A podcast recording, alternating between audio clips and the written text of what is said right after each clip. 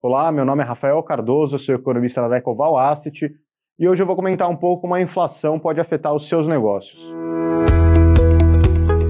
Meu negócio, day by day. Quando falamos em inflação, em outras palavras, estamos tratando da alta de preços. Mas para um entendimento mais profundo, é necessário entender quais são os preços que estão subindo.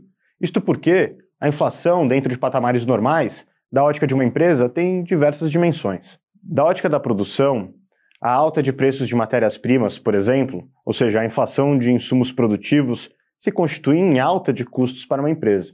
Neste caso, o indicador que reflete essa realidade não é o conhecido IPCA, o Índice de Preço ao Consumidor Amplo, que é medido pelo IBGE e, como o próprio nome diz, mede os preços ao consumidor. Neste caso, o mais aderente é o IPA, o Índice de Preços no Atacado, calculados pela Fundação Getúlio Vargas e que mede a variação de preços no atacado, como o próprio nome diz, e, portanto, mais aderente aos custos produtivos. O IPA é um dos componentes de um outro índice de inflação chamado IGP, que consolida os preços no atacado, os preços do consumidor e os preços da construção civil.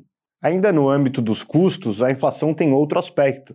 No Brasil, por exemplo, reajustes salariais de diversas categorias são baseados na inflação passada.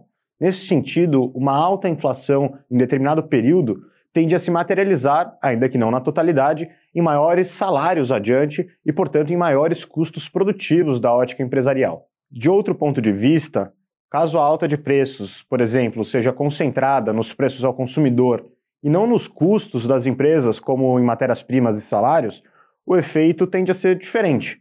Pode haver casos onde os custos crescem em menores proporções e que o ritmo da alta de preços vendidos eh, seja maior, e isso se constitui um bom momento para determinadas empresas. Por fim, é um efeito indireto e defasado no tempo de um período de inflação alta. Como sabemos, nesses momentos, o Banco Central, visando desacelerar a alta de preços e o ritmo da atividade econômica, eleva a taxa de juros. Ainda que esse não seja um efeito direto da inflação, a maior taxa de juros derivada do processo inflacionário tem importantes impactos nos custos financeiros das empresas. Nesse sentido, como dissemos anteriormente, a inflação pode ser vista de diferentes óticas por parte de uma empresa. De um lado, a inflação constitui fonte de variação de custos, tanto de matérias-primas, aluguéis quanto de salários, como também influencia o preço do produto vendido.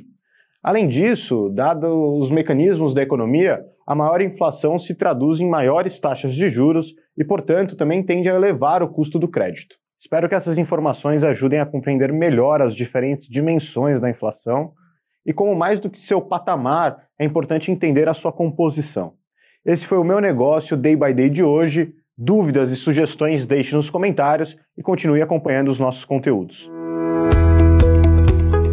Meu negócio Day by Day.